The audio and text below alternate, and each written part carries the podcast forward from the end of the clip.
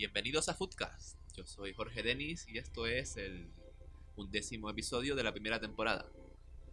Hoy vamos a hablar de los octavos de la Champions League, pero antes me gustaría agradecer a todas aquellas personas que nos escuchan y especialmente las que al menos a mí me han dicho que, que escuchan el programa y que les gusta, porque al final uno se pasa horas y horas a la semana intentando que esto salga adelante, editando, montando, haciendo mil cosas, llevando las redes sociales y, al final que una simple persona te diga que escucha esto porque realmente le gusta o le entretiene y no porque es tu amigo, familiar o conocido, la verdad que, que dignifica todo lo, lo que hacemos y te hace seguir queriendo hacer más programas.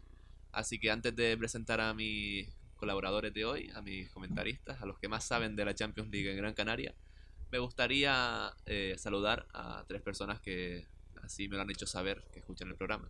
Y son a Xavi Guille, que un saludo de Xavi, que es una persona solo, nosotros. Un, son dos nombres, para no te rías, que no te he presentado todavía.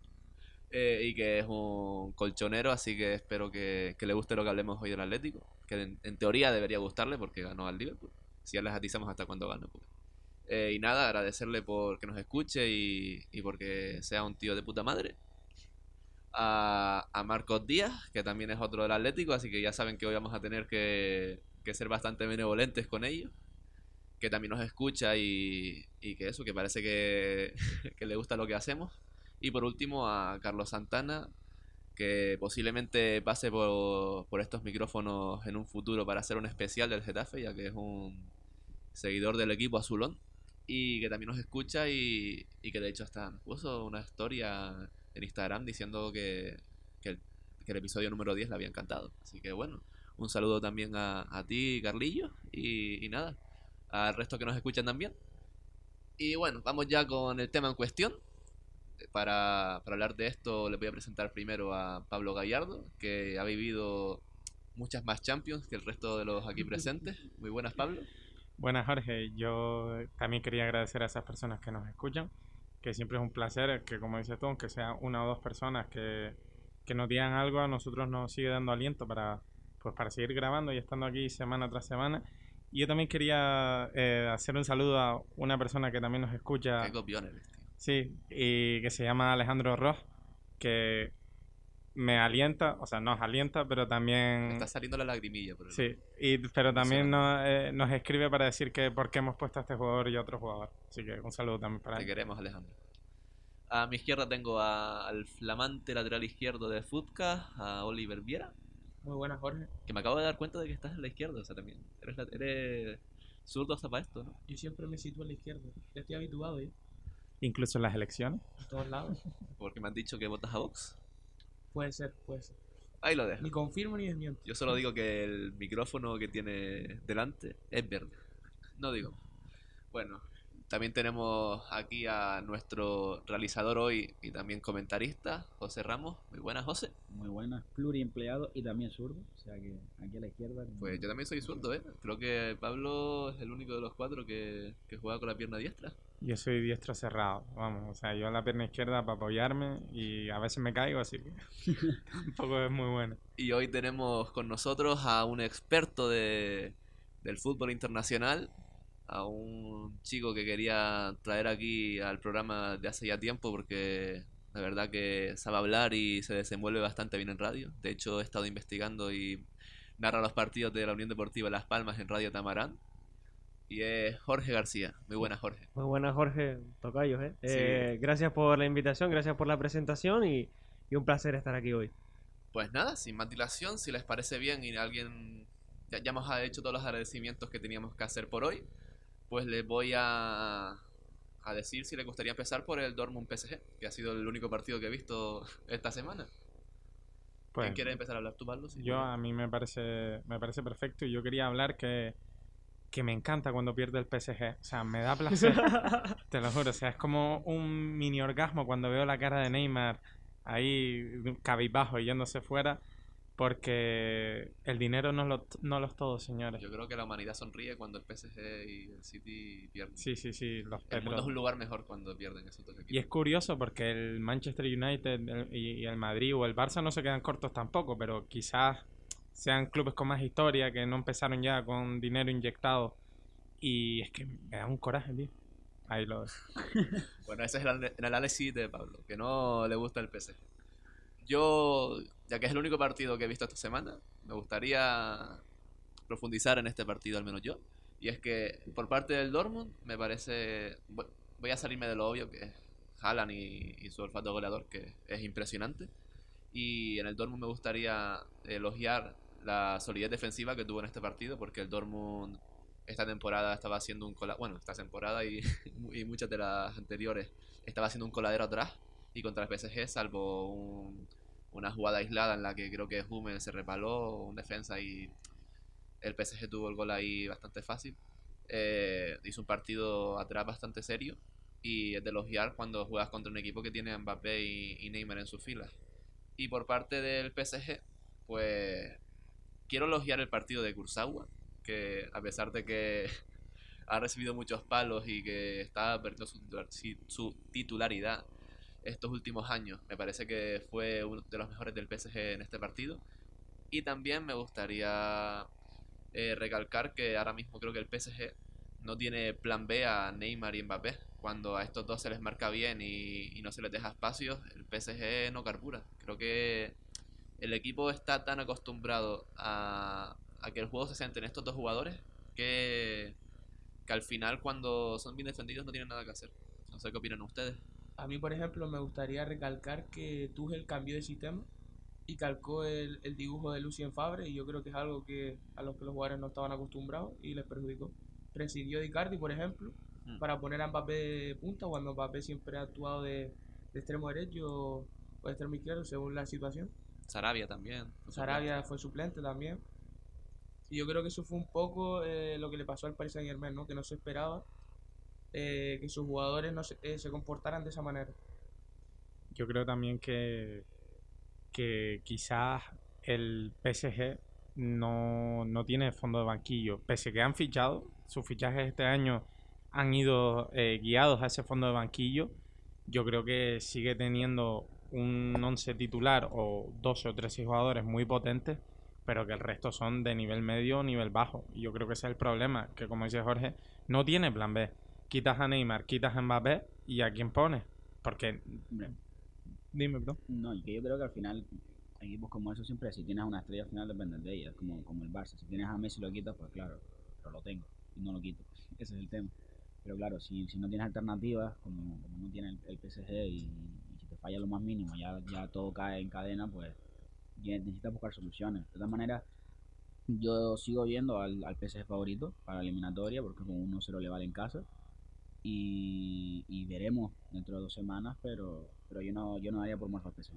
Yo también estoy con José. Yo creo que el gol que marca el PSG fuera de casa es lo más vital eh, para los parisinos de la, de la eliminatoria.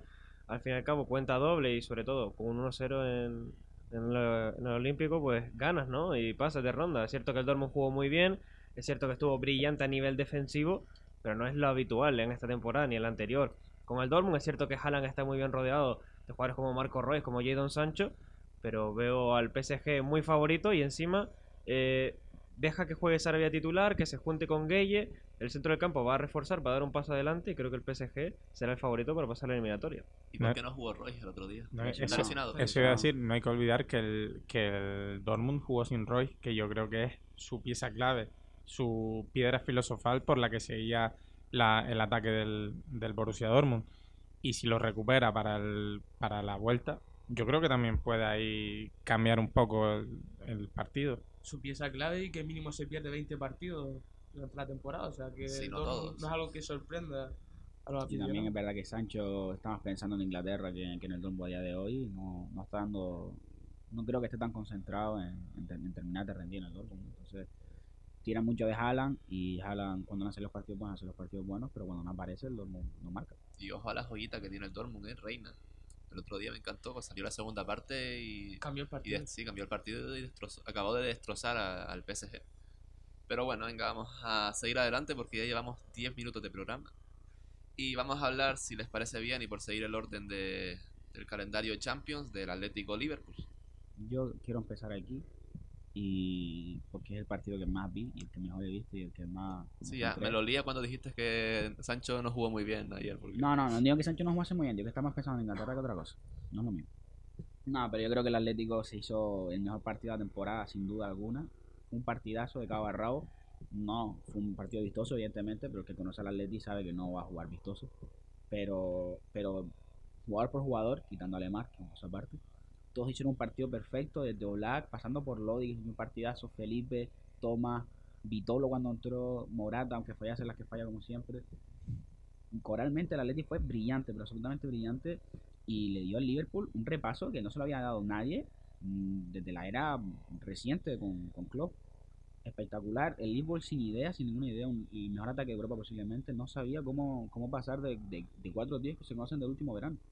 Sí, yo quiero participar bastante en este partido porque eh, ya me declaro aficionado red.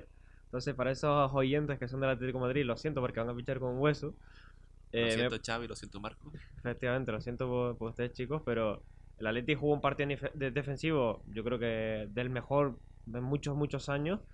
Eh, cierto que paró muy bien, sobre todo Mané y Salah, que no estuvieron tan brillantes, se tuvieron que jugar mucho por el centro y ahí ya no están tan cómodos los extremos africanos. Eh, yo creo que en Anfield vamos a ver una tónica muy parecida, un Atleti muy defensivo, muy eh, jugando cerquita de su área con las líneas muy juntitas y el Liverpool a mandar balones a la olla saco. Eh, estuvo muy mal los tres de arriba. Firmino fue el que más se puede rescatar porque sí que participó algo más. Pero yo me quedo con Alexander Arnold, que es el verdadero creador de juego del, Liverpool. Eh, hace jugar mucho a sus compañeros con esos cambios de orientación y estuvo especialmente mal en los centros, algo novedoso. Y yo creo que en Anfield darán la vuelta a la tortilla y remontarán el partido. Yo es algo, lo que acabas de decir eh, de los centros de Arnold.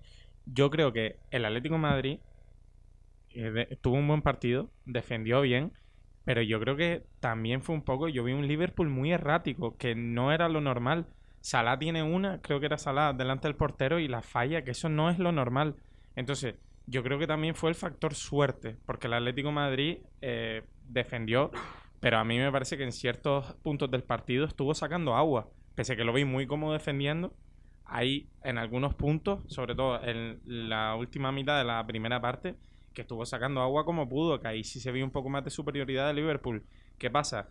Que yo creo que psicológicamente cuando tú ves que eres superior y que no te entra y que no te entra y que no te entra, pues estoy hablando del partido, ¿eh? no en otros aspectos de la vida. Que, Como la vida misma al final. Sí. ¿eh? que también el factor psicológico pues acaba mermando y fue lo que le pasó al Liverpool ya en la segunda parte que se vio ya un poco desesperado y superado por la situación.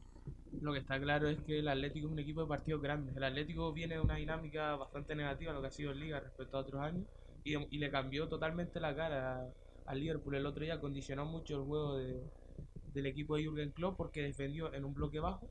Y claro, los extremos del Liverpool son jugadores que son muy buenos con espacio y por tanto se vieron un poco limitados en esa faceta que no es la que destaca especialmente ni sus extremos ni sus mediocentros porque ni Henderson ni Wijnaldum son creadores de juego sino que son más bien acompañantes de lo que con espacios de, de los extremos De Sí. hecho, partido a olvidar de Wijnaldum, ¿eh? A mí me parece Sí, que estuvo desaparecido. No, de todo el Liverpool en general, yo creo que se salva muy poco. Yo creo que se salva, como decía Jorge Firmino, y poco más. Porque es que em, Alisson creo que sacó una parada sí, buena claro. y poco más. Porque Robertson, incluso en, en el lateral izquierdo, intentó subir muchas veces, pero se veía que tenía por delante a dos tíos y que Origi en la segunda parte no, no se movía. Y Mané en la primera estaba pensando meter codazos. Y pues al final se hace muy difícil. y por qué Firmino fue el mejor de los visitantes porque en ese contexto es donde mejor se desenvuelve él cuando no hay espacio él, se- él busca los huecos que hay entre líneas y, con- y conecta con sus compañeros y Mané y Salah en esa situación son más limitados Mané sí que esta temporada ha estado eh, mejor en esos ataques estáticos porque defienden ya a Liverpool atrás, ya lo conocen de varias temporadas con Jurgen Klopp, ese rock and roll que imponía, sobre todo al comienzo, porque no tenían una estabilidad defensiva, así que pueden permitirse jugar en estático y es que se vio muy incómodo a, Ma- a Mané y a Salah. Y también te digo algo más, tuvo la suerte el Liverpool de que el próximo partido es el 11 de marzo, que hay casi un mes para el siguiente encuentro. Eh, se les lesionó Henderson, que es una pieza fundamental en ese interior derecho, probablemente acabe volviendo. Y se le lesionó al final del partido Oxlade Chamberlain, que viendo que cómo acabó, que incluso hizo algunas carreras, eh, parece que también jugará la vuelta, entonces el Liverpool en esa parte tuvo la fortuna. También en el Atlético se recuperará Joao Félix, creo, ¿no? Y Diego Costa estará más en forma, Morata que viene de lesión también se podrá recuperar, así que bueno, realmente la... Tampoco creo que el Atleti genere mucho juego.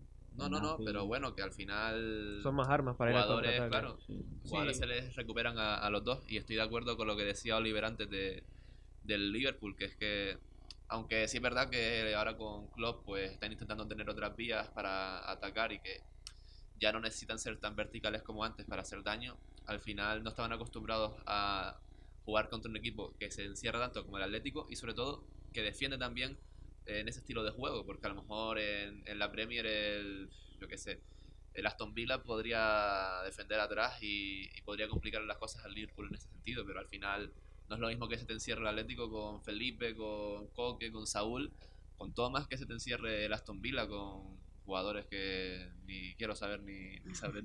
El, el, Atlético lo que hizo fue minimizar las virtudes del Liverpool. Sí, y es que esa era la única manera de, de combatir un equipo que venía con esa dinámica, que creo que solo ha empatado un partido de todos los que ha disputado este año en la Premier League, por tanto, ese partido era trascendental y los, los jugadores de Simeone entendieron muy bien lo que requería la situación. Y pasamos de un equipo que defiende bien a un coladero este año, con Celades, que es el Valencia. Como vieron ayer al Atalanta y al Valencia?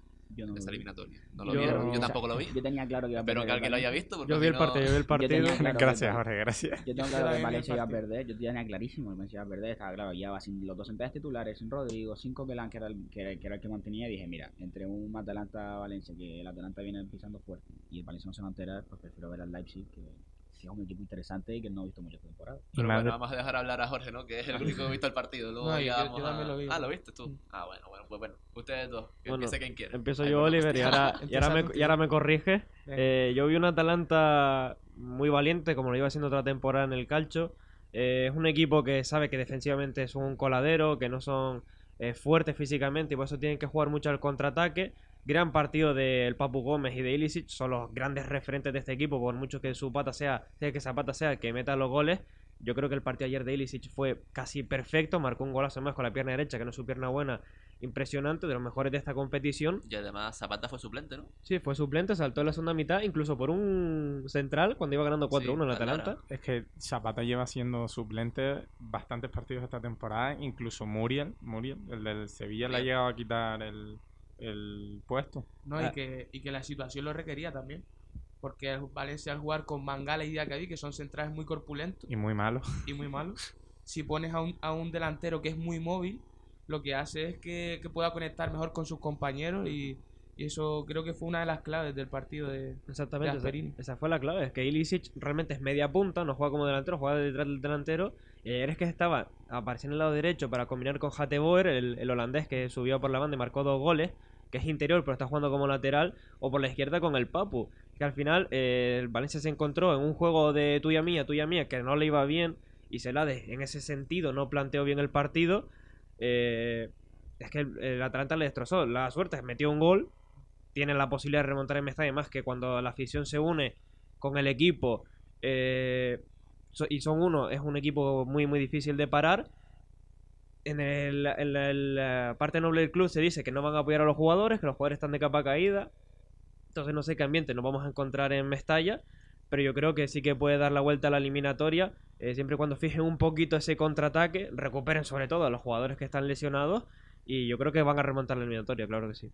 Yo quería destacar que lo que has dicho de la afición, que asco me da la afición del Valencia. O sea, me parece la peor afición y la más exigente. Se creen que son un equipo top mundial y son exigentes como para un equipo top mundial y son una mierda. O sea, Estaban pidiendo la cabeza de Emery hace años cuando dejó al Valencia tercero en Liga. O Sí, sea, sí, sí. tercero. Por, dela- por delante solo estaba el Barça y el Madrid. y todo el rato quejándose de los árbitros. o sea, es que son. Claro, pero au- aunque sea mala, digamos, Hombre, para un... de los árbitros. Mm. Como todas las aficiones al final. Sí, pero son muy llorones. O sea, en- Sí. desde que pasa algo que mínimamente no les gusta, ya están llorando todo el día. A mí Sí, después pero- de que la... Perdón, Jorge, que te interrumpa de nuevo, pero de- después de que la afición del Fuenlabrada eh, protestase la roja a Chico con la entrada que le hizo a Juanjo, a Narváez, yo ya No tengo ningún respeto por ninguna afición. Yo te iba a decir que es que, aunque consideramos que la afición del Barça sea llorona, sea protestona, eh, sea mala en el sentido de que cuando el equipo empieza a ir un poco mal, llama a los jugadores mercenarios a la mínima, eh, cuando se une, cuando es una gran cita, por ejemplo, las semifinales de Copa del Rey el año pasado, estaban a una, los jugadores se lo creyeron, la afición apoyó, y es un equipo casi imparable, porque Mestalla es que una bombonera. Pero es que eso es lo fácil. Animar cuando el equipo No, va bien es lo fácil. Pero, pero a un jugador cuando llega a Mestalla, si la afición que la tienes en contra y el equipo se lo cree, es un estadio muy difícil porque es un estadio que está muy encima del campo y tener tanta afición y la afición cuando anima, anima. Eso, eso es así. Pero después, claro, ser yo soy jugador del Valencia, no querría. ¿verdad? ¿Dirías que el Mestalla parece una bomba cuando, cuando animan los aficionados? Bueno, vamos Después a... de este chiste de padre, Vamos al Tottenham Leipzig. ¿Qué les pareció este partido? Que tampoco vi. este sí lo vi yo y aquí sí puedo hablar algo. Yo creo que Nagelsmann es un genio, sinceramente. Me parece que, Sí, a mí me gusta mucho. que es, un, es un genio, pero en todos los sentidos. Y hace poco dio unas declaraciones diciendo que rechazó al Madrid porque creía que no estaba preparado todavía. Sí, o sea, lo vimos por el Twitter de Footcast, ¿no? puede ser, puede ser. De nada, señores. Pues yo creo que eso le, le engrandece aún más de ese- un tío que diga, mira, me llaman Madrid, que es el, el club más grande de, de la historia del fútbol, no me voy porque porque yo considero que no estoy preparado. Muy pocas personas hacen eso. Cualquier decirlo con los ojos cerrados y él tiene la, la humildad de, de decir que no. Pero más allá de eso, yo creo que ayer el, el Leipzig dio un, un- pero un show, me meneó al Tottenham en la primera parte de manera espectacular. Un equipo que no tiene mucha tradición, pero que gracias al dinero está donde está. Y tiene unos jugadores muy jóvenes y muy buenos. Desde Werner, en Kunku se, se jugó un partidazo. Y jugó Naelman con un sistema en el que, teniendo dos centrales lesionados, jugó con dos laterales como centrales. Y aún así le salió bien la cosa. Y de hecho, de los tres centrales, el más flojo era Padu, que es central.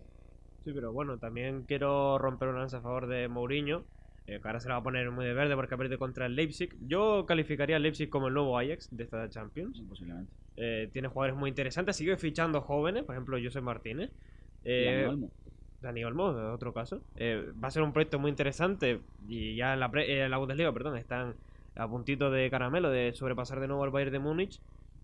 Es que el Tottenham eh, se encontraba con un panorama en el que el centro del campo no le funciona. En Don Belé llegó por 70 millones de euros, no juega bien. Jetson Fernández necesita algo de, tiempo de aclimatación, no está jugando bien. Empezó con Dele Alli con Mourinho jugando muy bien. Ahora se necesita un a clonar a un Giovanni Lo Celso que está espectacular. El centro del campo está muy mal. Y si hablamos del centro del campo, la delantera es que no hay nadie. Harry Kane lesionado. Eh, Heung-min Son fuera las seis próximas semanas. Se sabía justo antes de la premia del partido de, de ayer. Y no queda ningún delantero más que Lucas Moura. Es que. Lucas Moura. Pero es que Lucas Moura no es delantero y al final. Y sí- Berwin tampoco. Es que Sí, no son delanteros. No son nueve, es, es- es una mala planificación deportiva. Vamos a ver si se te lesiona. Es que si te lesiona la estrella de tu equipo, que es el jugador que te marca, que marca la diferencia siempre, que marca 20, 30, 40 goles por temporada. Y, te- y, y tú dices, no, yo creo que con esto aguanto hasta final de temporada.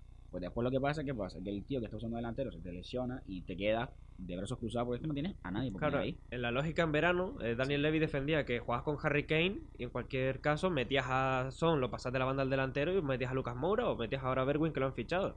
Pero es que yo creo que cualquiera con dos dedos de frente sabía que Harry Kane, que suele tener problemas físicos a esta altura de la temporada, eh, necesitaría, necesitaría un recambio. Recordemos que el año pasado estuvo Fernando Llorente, se fue, bien, ¿eh? y Se ju- fue jugó bien, y se no fue gratis y no buscó ni- ningún Pero es que sustituto. aún más allá de eso, yo creo que bueno, al final eso a mí también me parece un error, pero bueno, si te sale, si te sale bien el plan te puede salir bien, pero que se te lesiona el tío y tengas todo el mercado invernal para fichar un delantero, tío, no te pido que fiches a, a Mbappé, pero, Pero si abres, wait. Eh, güey. No, tampoco. Ángel. Pero fichas a alguien desde la Premier, yo que sé, Dani Ings está dando, está dando muy buen nivel, fichas a un delantero de la Premier de media tabla que, De puede- le salía que te 60 pueda millones jugar. a este paso en la Premier. Bueno, un Puki, bueno, un Puki del Norwich. claro que sí, un delantero. El que sea, si pasado estaban con Llorente, que Llorente está más acabado que yo que sé. Pues fichas un delantero y lo pones aunque sea como, como Brightway, pues como un parche hasta que vuelva a agarrar. Y el problema también es que no están, yo creo que no están sabiendo entender a, a Andombelé. Andombelé lo han fichado con la idea de convertirlo en un pivote defensivo y él no es un pivote defensivo, él realmente es un interior muy creativo. Es que- el mismo problema que tiene Pogba. Exacto, Sí, sí, sí, es el mismo problema que tiene Pogba, que tiene un entrenador o varios entrenadores en este caso que no han sabido entenderlo y que la planificación de, de esta temporada ha girado en torno a que él sea pivote cuando no es pivote. De hecho, se pierde defendiendo. Sí, es cierto. eh, al final, bueno, también necesita aclimatación. No solo eh, a nivel de Champions, en Premier siempre se dice que necesitas al menos un año si vienes de otra liga para aclimatarte, saber cómo se juega allí en Inglaterra. Y es complicado porque es que es, en Don Belé no te defiende tanto. Sissoko sí que te defiende, pero tampoco es un seguro ah, eh, defensivo, no es un cerrojo. Entonces te quedas con un agujero totalmente en el centro del campo. Y si más arriba, no tienes quien, quien te marque los goles. Odiamos al Tottenham. Nos quedamos con eso. Y ya hemos analizado los cruces de esta semana y vamos con la de la semana que viene, que llevamos 25 minutos y esperemos que este episodio no nos quede como el de la semana pasada que fue eterno. Chelsea Bayern de Múnich. Voy a empezar a hablar yo porque luego no me dejan hablar. Eh, a mí, esta eliminatoria, creo que. No sé. Yo. El Bayern de Múnich este año. Tiene subidas y bajones. Ahora parece que están bien. Con el nuevo entrenador, que no recuerdo su nombre. Si alguien me. ¿Saben el nombre? Del nuevo entrenador del Bayern. No, pero te lo miro y te lo un segundo. vale, sí, bueno. Eh, no sé, con este entrenador parece que lo están haciendo Flick, mejor. Flick o Flick o algo así. Sí, Sí, era era- un- es un interino. Pues no lo están haciendo mal. Lewandowski sigue como que me parece el mejor delantero del mundo Flick. a día de hoy. Flick, Flicker. Y, y Müller, que este año es el máximo asistente de la Bundesliga, si no Segunda recuerdo mal. Y para mí tiene buena plantilla el Bayern, al menos para ganar al Chelsea, que con Lampard Jorge sabrá mejor que ve más la Premier, pero que a mí no me termina de convencer, y menos si, si no ha traído ningún fichaje en verano y en invierno creo que tampoco, ¿no? Yo, No. qui- yo quiero dar un dato y es que el Chelsea, bueno, lo, vi ayer un vídeo de la media inglesa que justo subieron, eh, eh, creo que ha hecho de los últimos mm, 15 partidos ha, sacado 14 puntos en la Premier. Es una cosa escandalosa. O sea, un equipo que está, empezó más o menos bien porque los jóvenes al final dieron una irrupción grande con Tammy Abraham, Mason Mount, Daniel Rice, pero, pero que no le da para más y por supuesto no le va a dar para eliminar un Bayern y mucho menos en el momento tan mal en, tan malo en el que están. Sí, además de que se tambalea el Chelsea, es cierto que puede ser un equipo irregular lo que estamos viendo este año en el Bayern de Múnich, pero a la hora de la verdad, Lewandowski contra cualquier central del, del Chelsea, incluso no digo central, hablo de la portería, porque Kepa partía como titular indiscutible, ahora está ahora jugando está Willy Caballero. Eh, al final tienen un problema defensivo no solo en la portería, sino también en la defensa. ojo, porque Lampard está siendo muy crítico con sus jugadores. ¿eh? Lampard ha, reconocido que Kepa no va a jugar más, que no quiere que esté Kepa y no, y no lo va a ¿Dijo poner. eso? ¿Que no va a jugar más? Sí, sí, que, tal que hasta que no mejore no va a jugar más. Es cierto que empezó muy bien Lampard como entrenador y a mí me gustó la opción. Ahora parece que se está volviendo un poco loco. Eh, también le entiendo porque no ha podido fichar. eh, al final el, el club viene en una mala situación y... Pero es que también cuando no te dejan delantero, él también dijo en rueda de prensa, ahora que no han tenido ningún delantero, no estamos a la cuarta plaza. No, Ya pero lo Abraham directamente. lleva Sí, Abraham de ha, marcado goleadores. muchos goles, pero al final es que A tiene... mí Abraham no me gusta. Ah, es que a mí tampoco me gusta Abraham, está marcando muchos goles, eh, po- participa muy poco en el juego. Y si Castro hay un vida. partido en el que tienes que intervenir, tienes que buscar un recambio, el recambio es Batshuayi. Y a mí me da la risa con Batshuayi. Sí, sí, sí. El problema de este tipo de jugadores es la consistencia. Empezaron muy bien la temporada todos estos talentos, Mason Mount, también Abraham, que comentó José antes. Pero claro, el sistema del Chelsea lo que hace es que no, no está beneficiando lo que... O sea, sí está benefici- beneficiando eh, en menor medida lo que es la irrupción de estos jugadores, pero no es algo que se pueda mantener durante toda la temporada, ya que el nivel de los demás equipos ha ido progresando y el Chelsea ha ido todo lo contrario, el nivel ha ido decreciendo. Pues pasamos ahora a mi equipo, al Fútbol Club Barcelona. Nápoles-Barça.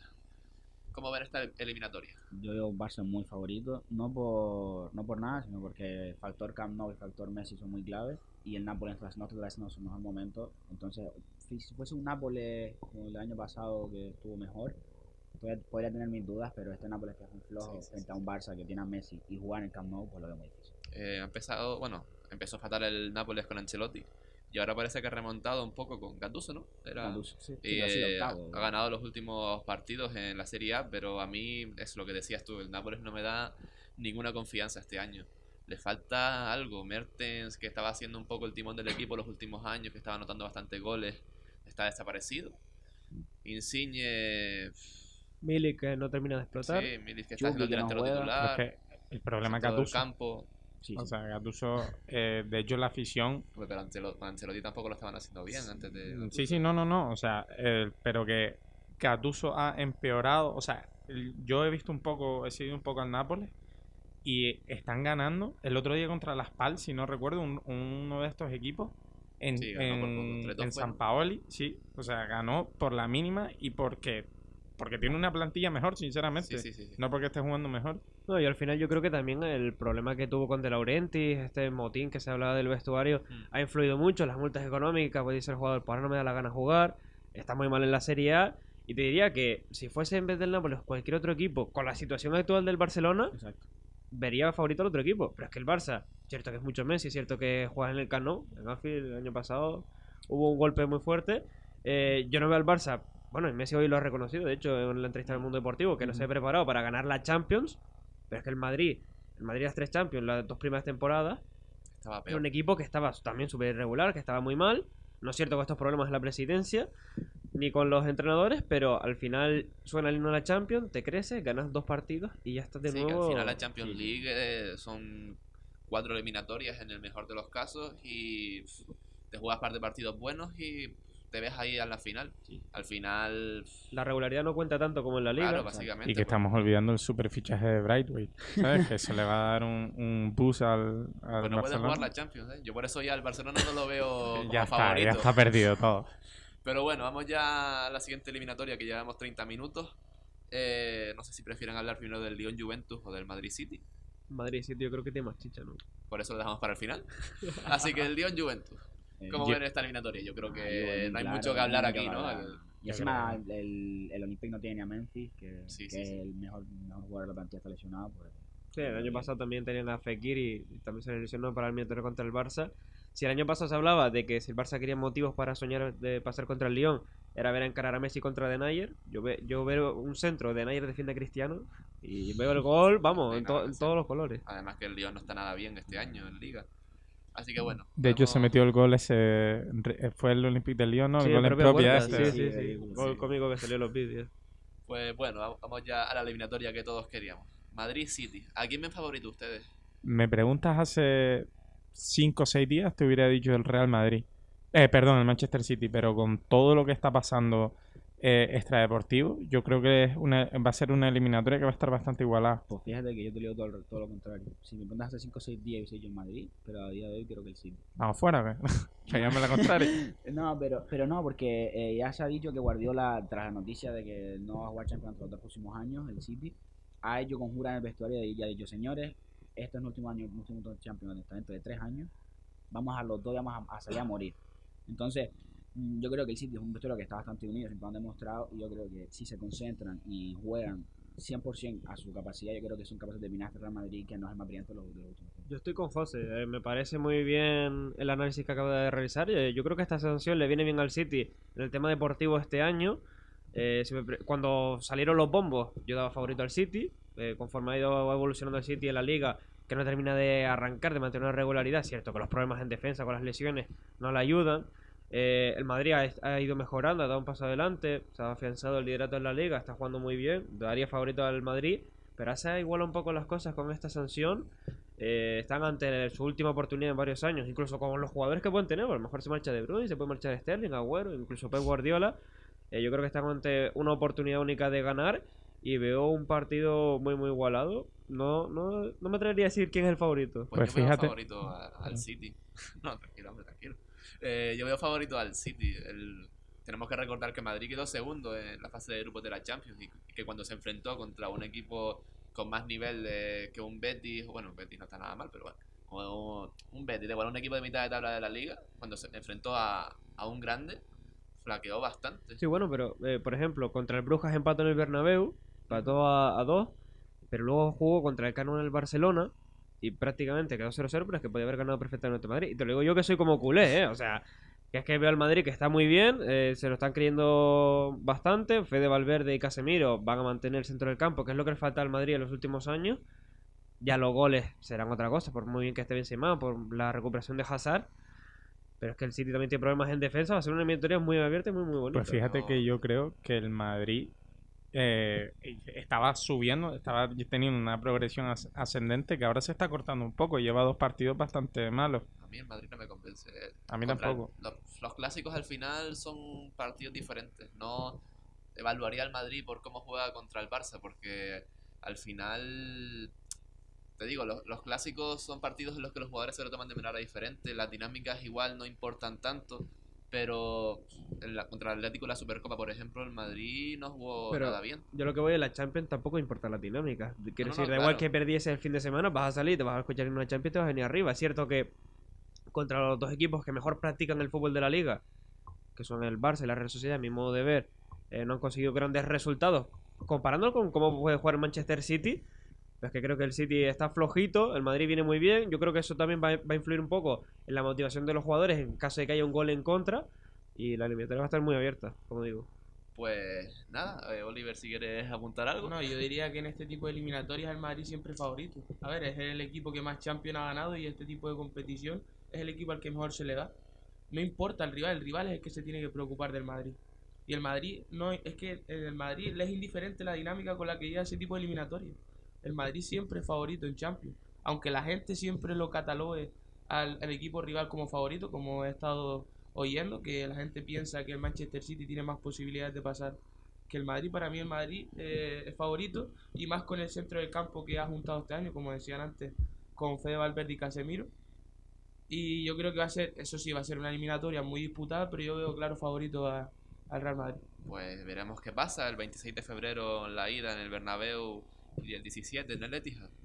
Mientras tanto, vamos a presentar hoy la tercera sección de Foodcast. Esta va a, va a ir- va a llegar a cargo de, de Oliver, que ha preparado una sección con algo de plagio, podría decirse, igual algo parecido a la mía, Sí, podría, podría decirse.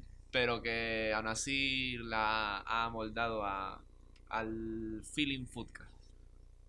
Hoy toca comprar, ceder o vender.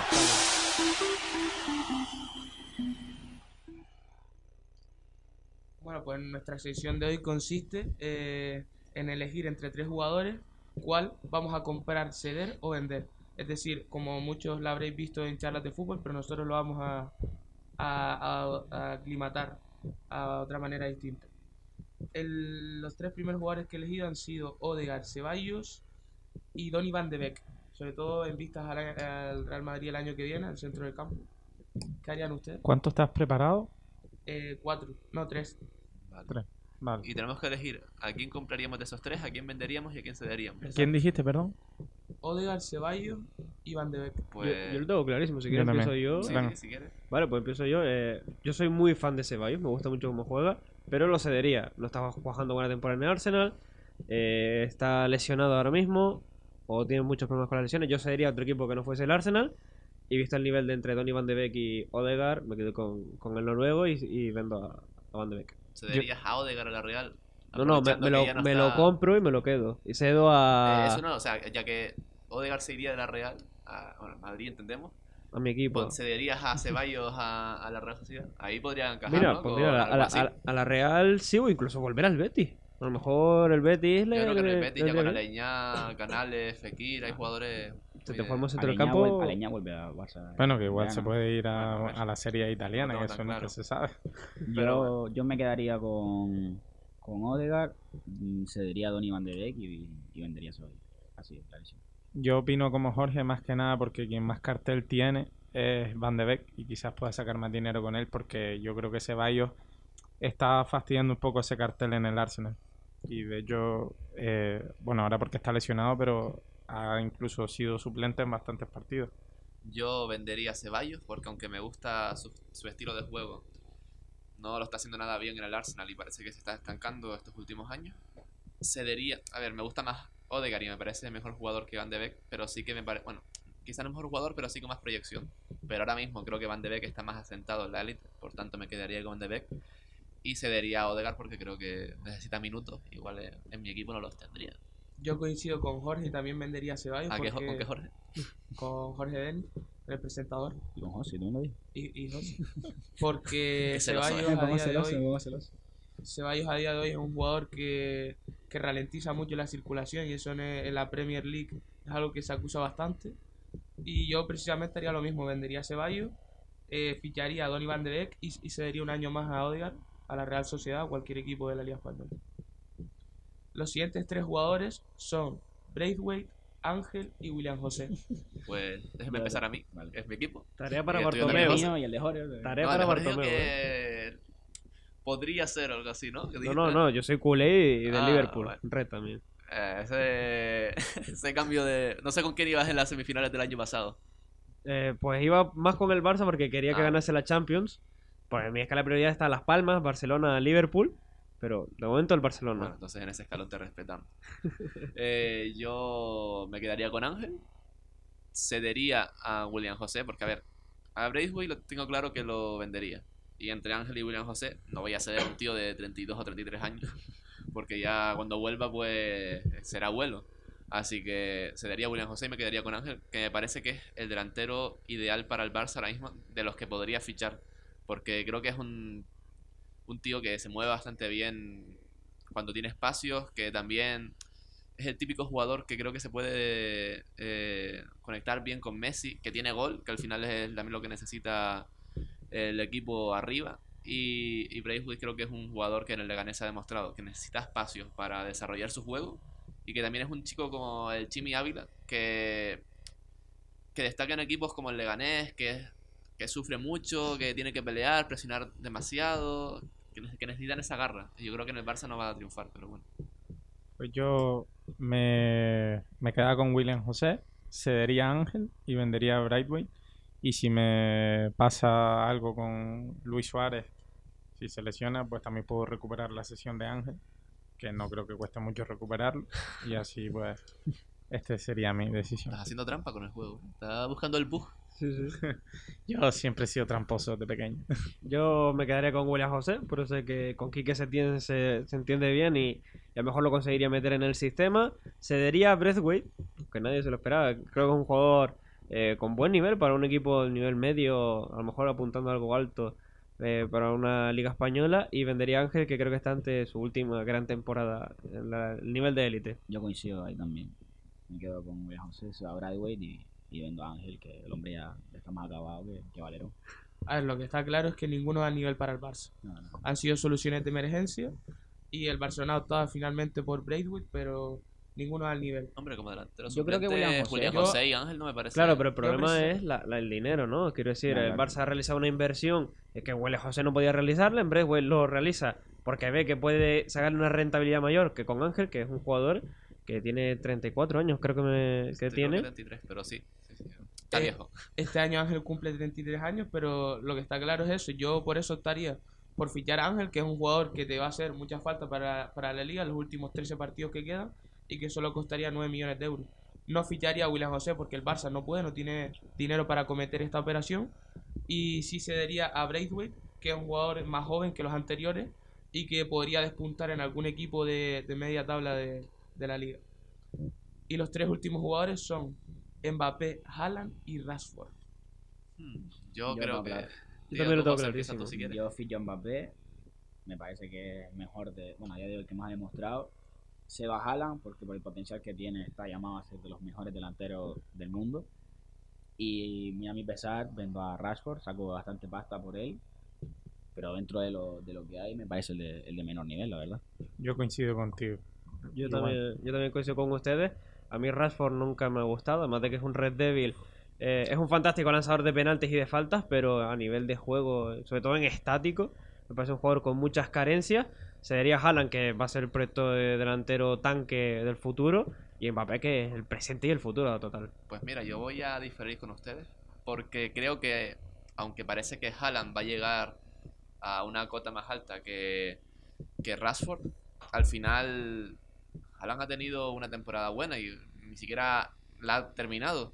Rashford lleva unos años que, ha estado a buen nivel y ya sabemos de lo que es capaz, tanto en Champions League como en la Premier, como también en el Mundial. Por tanto, creo que Rashford es una apuesta más segura que, que Haaland. Así que yo de- cedería a Rashford y, y vendería a Haaland. Y bueno, ya son 43 minutos y 55 segundos, ahora sí, eh, de programa. Y creo que hemos hecho un buen papel hoy.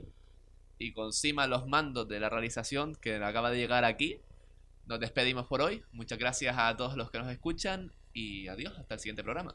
Gracias, hasta luego. Hasta la próxima.